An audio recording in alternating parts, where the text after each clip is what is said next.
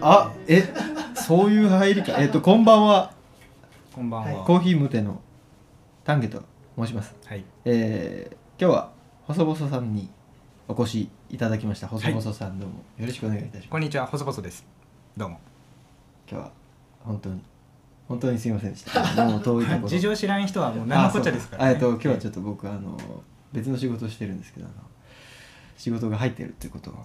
まるっきり忘れておりましてダブルブッキングえをっとダブしちゃルブっッたんキンでグですよすねね。あーもうで、じ私が何時間待ったんでしたっけ。えっとこれすごいですねちょっと8時間1時間ぐらい笑っちゃいけない笑本当にいやっちゃいけないねもういやでもまあこれはいや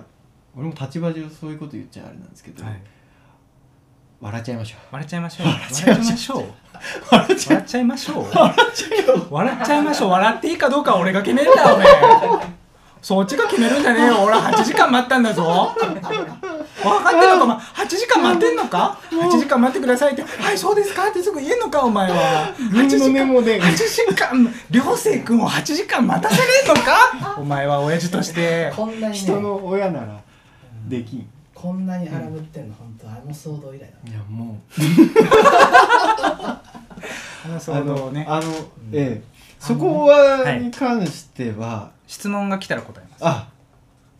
承知しましたえっ、と、ちょっとね正直なところ僕はあの、はいアウトラインしか終えておらず、はいはいはいえっ、とというところもあり、はいでうん今日はどちらかと言いますとえっ、と、うん細々さんのはいえっ、と音楽に対するこう、うんうんスタイルというはいそういったものがうえーっんとなんて言えばいいんでしょうかねすごくうん先を行ってるというかおう先を行っているというより、まあ、ここうん12、年のそのコロナ禍のはい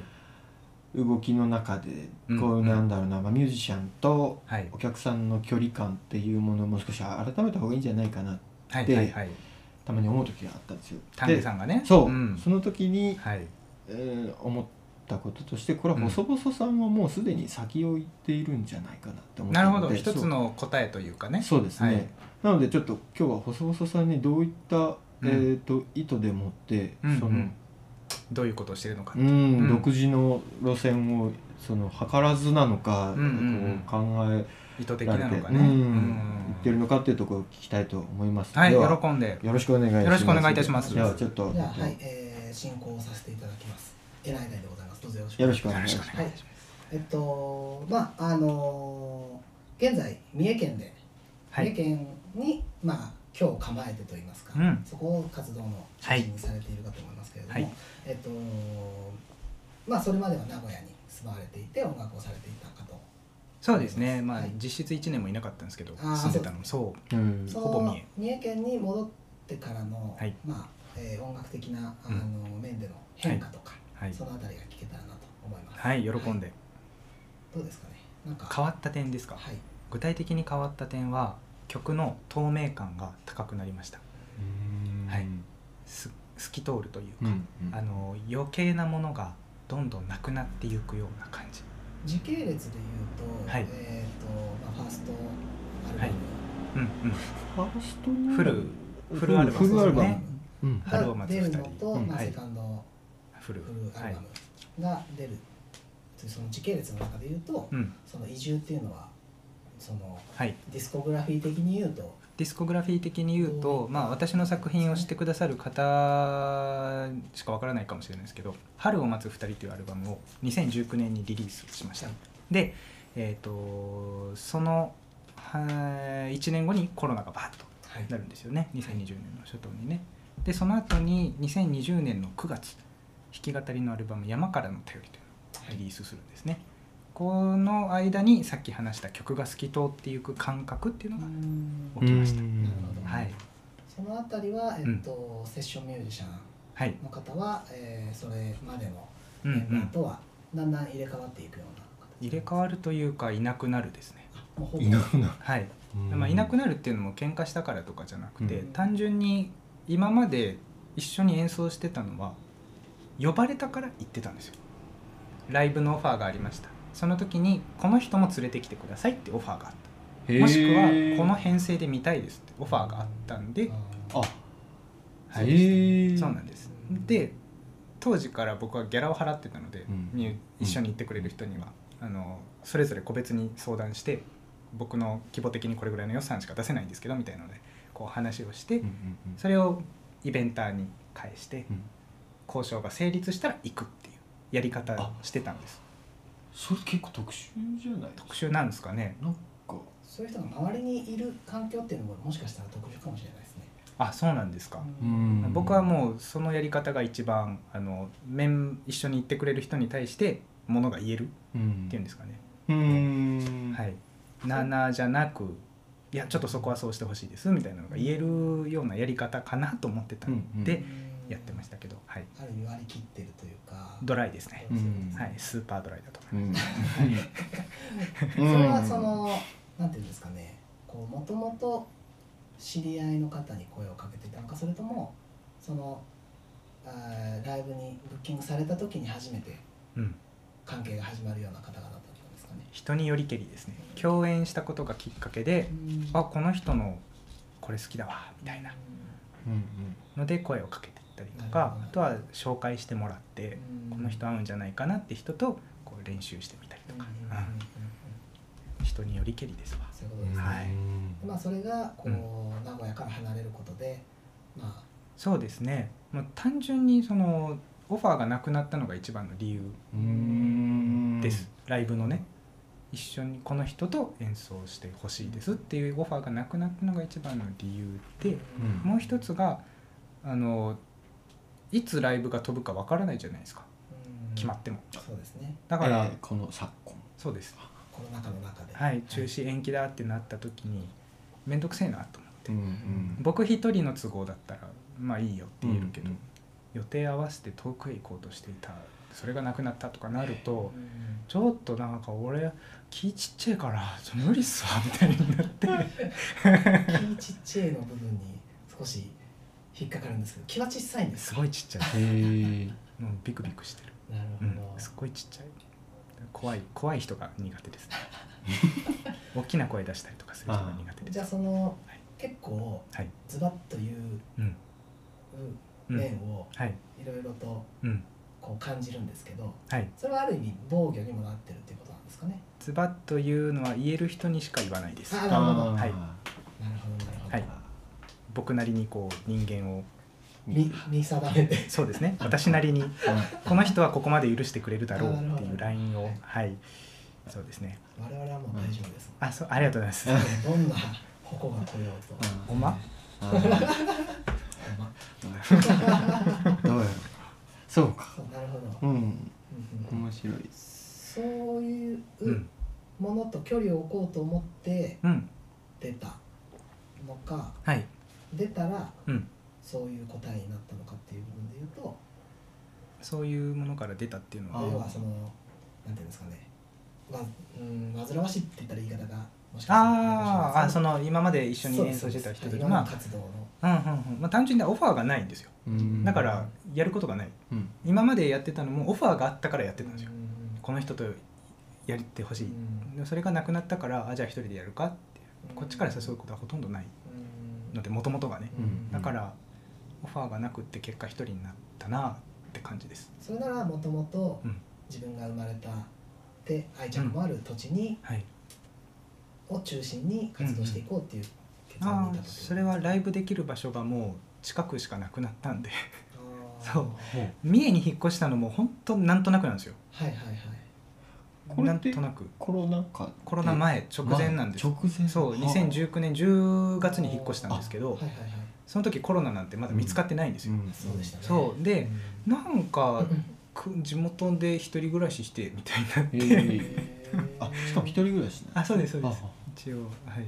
であの家探して引っ越したらコロナが見つかったみたいうんな、でわーっとどんどん広がってってえーって出たみたいなでたまたま僕はそのうまいこと都会から逃げた形になったんですけど、じゃあ、えっと、もしそのコロナがなかったとしても、うんうんあ帰ってました今の作風にはなってた、ああまあ全く同じにはなってないと思いますけど、どうなんだろうな誰かと一緒に演奏するオファーっていうのはひょっとしたらうんコロナがなかったら続いてたかもしれないんで、うんうん作風は変わってたかもしれないなるほど今みたいなこうシンプルなそぎ落とすようなものではなかったかもしれないですね。うんうんそうですねその居住地を、はい、えーまあ偶然というかい人間になりましたけど、うんそれをうん例えばその、もっと活動の幅が広がるようなうんうん例えば東京とか、はいそういった場所にうん移すっていううー選択肢はまあなかったっすねで。すね。あ不思議不思議というかなんでしょうねまあ僕みたいな一般人のーうんイメージだとうんなんでしょうねミュージシャンって東京に行くんだろうなっていう、ね、うんありますよね。ありますよねあれは僕はあんねまりどこかそのコンプレックスではないですけど、うんうん音大も出てないしライブハウスとかでの下積みとかもしてねえしライブハウ脱スサラしてそそんうなにミュージシャンになってるんですよ、そうなんですねはい、だからなんかこうもうメインストリートからは外れてるっていう気持ちがあってで今更東京っていう,、うーんっていうののもありましたし、なんて言うんでしょうねもうこれは田舎者のやっかみだなだけかもしれないですけど東京がなんぼのもんじゃいみたい なそなるほどねのライブのオファーがあって、呼んでもらえるんですようんでギャラももら言えるってまししたねそう別に東京住まなくていいしむしろ東京住んだら名古屋のライブ減るし大阪も行きづれいしみたいなうんうんそういう感じうん今その時の活動的に東京に行く必要はまずないなと思ったのとうん怖いなとあ牛島くん読んでたら東京怖いー牛島くんであれはあのお金を借りなければ大丈夫です。あそうなんですかお金を借りなけれそうばだ東京ってこんな人ばっかなんだと思ってあれ読んで23区を網羅するん だそうそうそう名古屋版がローカル牛島公園僕らの知らないだけで、うんなんなら結構総合率は高い冗談は置いておいて、まあ、その都会に行くとちっちゃな歌しか歌えなくなっちゃうんじゃないうんちっちゃな歌っていうと人間のことしか歌えないんじゃないあ僕もっと大きな歌歌いたいってその時思ったんだと思うんですよ、うんそのもっと人じゃないものもうんうんうん歌えたらいいな、そういうその感覚ってそはいの脱サラしてギターを持つうん時にはすでにちょっとあったわけですけど人じゃないものを歌いたいうん、今言葉にしてという言葉にできたんですけど、うんうん当時はできてなくて、あはい、今思うとそういうことなのかなって東京に行かない理由っていうのを考えた時にーそうでもなんかすごい的を置いてるというか、うんあのそうなんですよねあの渋谷のスクランブル交差点のでかい電光掲示板からがなり立ててはい似合う音楽っていうのは、まあもちろんそれはそれでかっこいい音楽ありますからねうんそう賑やかしになるそうようそれなははいそれであってなんか雑踏から生まれた感じとか、うんうんうんうんもちろんあってそこそこではなかったっていうことなんですそうですねあとシティ・ポップ流行ってましたよねあサチーモスの頃ですサチモスが2 0 1 5 6年とかにうんバーッと有名になって、うんその後こうみんなちょっとシティ感のあるうんうんで今も続いてるじゃないですかそうですねうんもう廃れるじゃないですかきっと、うんうんそれはもうあのどのジャンルもそうなんでしょうね、うんあの音楽だけじゃなくて何でもそうだと思いますけど、ねタピオカだってもう今誰が飲むんだろうみたいなタピオカ屋さん大須のタピオカ屋さん今全部マスク屋さんになってるらしいですからあそうなんですかまあだそういうふうにこう移り変わってくものが多分音楽におけるシティ感のある音楽だと思うんですよ、で今俺がシティに行ってもどうにもなんないよなとう思んって、そうかそうかはいああそう今日ちょっと行きがけにね細々さんの春松二人の歌詞を、歌詞カード見てたはいはいでなんでしょうねやっぱり僕はよくよく細々さんとあのうん東別院暮らしの朝市、はいおよび、えー対馬市愛知県対馬市の民パタ暮らしの朝市でこう、えー言っちゃえば共演をすることが多くて僕がコーヒーを出してて、そうですねはいね細々さんがはいあの演奏してうん3ステージぐらいやってますよ4そうですねやってますよね、でまあコーヒー入れながら聴いってる印象と歌詞カード見てるとうん結構違ってそのうん僕あの歌詞カードとかうん読むの好きなんですけどライナーノーツ的なそうですものも含めてね、読んでてあの、はいなんて言うんでしょうね詩を読むのも好きなのでそういう快感を期待して読むとうんうん、へ肩透かし食らうことが結構あるんですねその大好きな歌でも、えそうメロディーを聞いてうんいい歌詞だなって思ってうんじゃあ歌詞カードでちょっとちゃんと精査しようと思ってはい見ると、歌詞だけで見るといまいち来ないっていうことが多いんですよ。なるほど、ええまあ、そもそも歌にして初めて意味を持つっていう部分もねそうそうあですねりますからねねそう側面としてはねおそらくそのうんメロディーに乗ったことでそうそうそう、ね輝いた言葉たちですからなね、んだろうとん思ったんですけど細々さんのはねなんでしょうね意外にうんうんあれこれななんだなんだっていうすごい不思議なへえ感覚が歌詞を見て歌詞を見てですうねんそのうん嬉しいですねそれはなんだろうな本当なんでしょうね「あなた」っていう言葉が結構出てくるんですけどはい、単純にラブソングとかそういう話じゃなくてこれあなたって誰のことなんだろうみたいおなそういうことでいいですねあいいとこついてましたなんかすごいな考え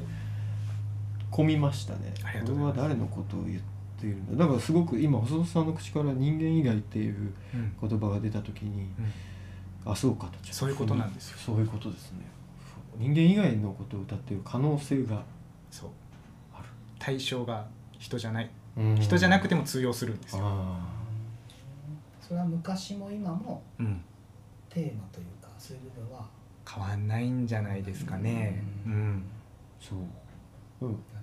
三重に住んでたっていうのうんは大きいですか山がすぐ見えたんですよあで歴史が好きで戦国時代とか好きなんですよあのあこの道を何百年前の人は逃げて走ってたのかとかーあそういうのをこう想像しながら見るんですよ山を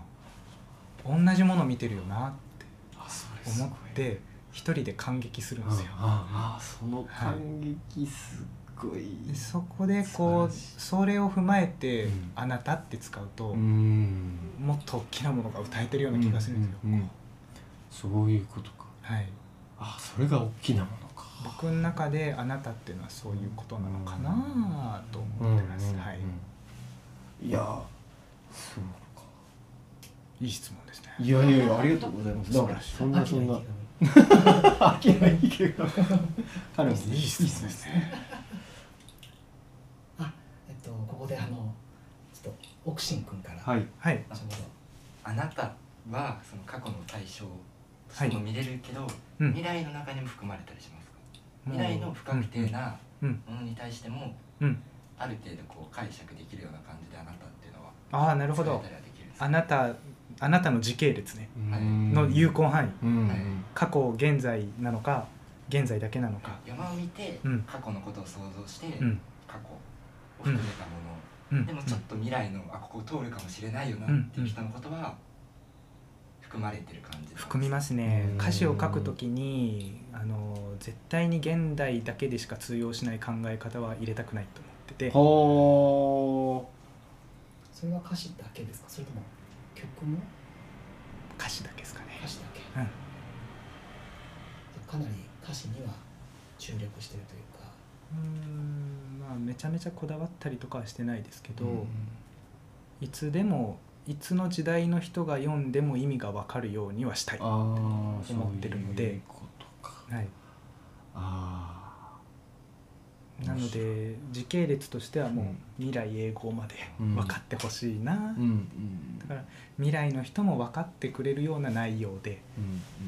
ていうだから大正時代の人の書いたものをどこまで僕らが理解できるかっていうとちょっと怪しいとこもあるじゃないですか、なんだこの漢字とか、うんうんうん なんだこの言葉はみたいなそうあると思うんですけあどりますねうんそういうのを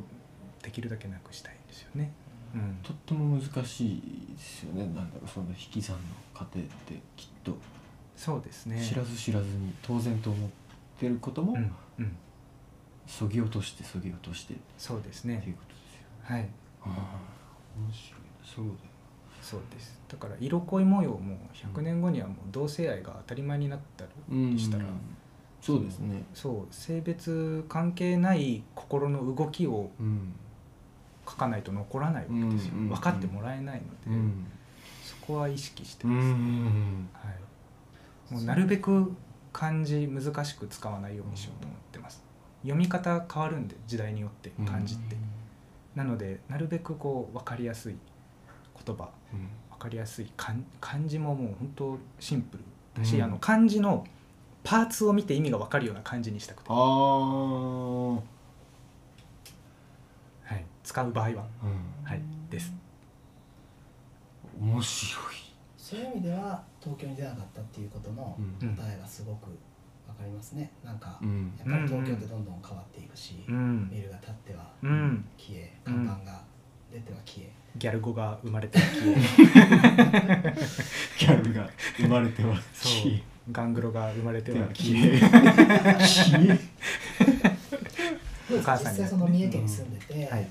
その変わっていくものとか、うん変わっていかないものっていうのの、うんこう見え方というか、うんあの名古屋に住んでた頃と、うん違いますかねそのなんていうんですかね安心感が違いますねあー山見りゃ変わんねえもんなっていううん安心感、うんうんはいうん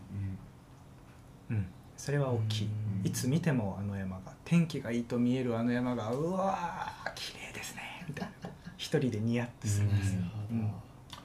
山が見えるってそれだけで本当にそうね僕はやっぱ小さい時からうん多分見てたんだろうなあ知らず知らずのうちにだから今も見ると落ち着くんだろうなってはい、ーあるわけですね一個うん、一山あるんですかこういつもあ無あ意識そのうちにですね心の中うんそうですね本当にあるなあーありますあります藤原岳ですね多分藤原岳っていうのが、ほど藤原岳っていうのが桑名僕の中あ桑名から見えるああ桑名から見える山でそうはあこれですあ写真をね今見せますそうですねちょっと後でぜひありがとうございますそう撮らせてこういうただて感じのこれはこれはあのイラストレーターさんが描いたはあ山なんですけどああーりますね僕もすごい既視感というかあ見覚えがねうんねまああのなんて言うんだろう採掘されてるあの山肌とかもね見えるそうあーそうかそれはでも本当に愛知だと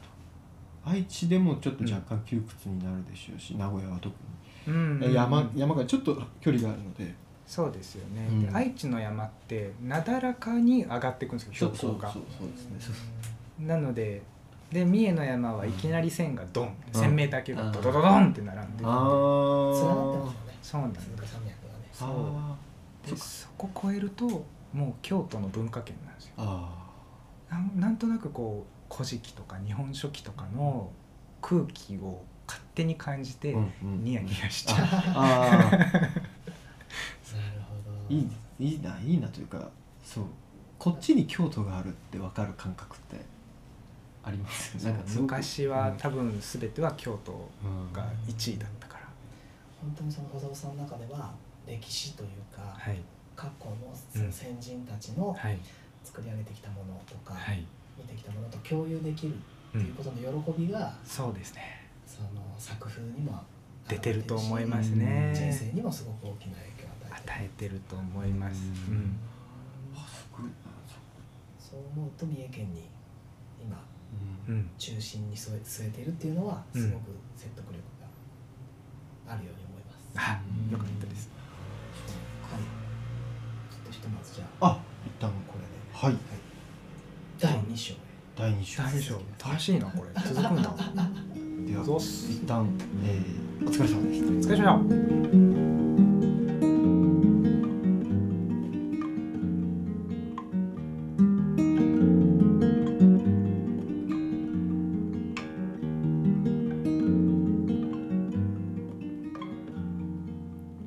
春が過ぎたら夏が来るらしいほどけた顔を元に戻すのさ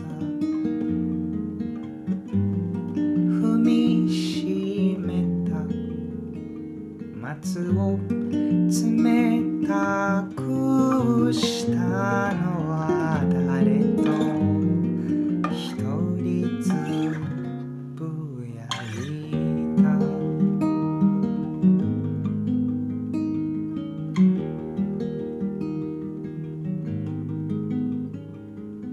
春が過ぎても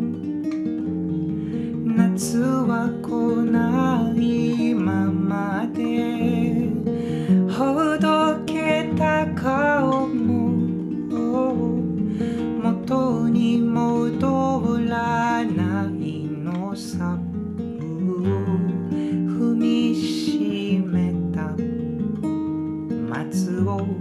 冷たくしたのは誰と一人つぶやいた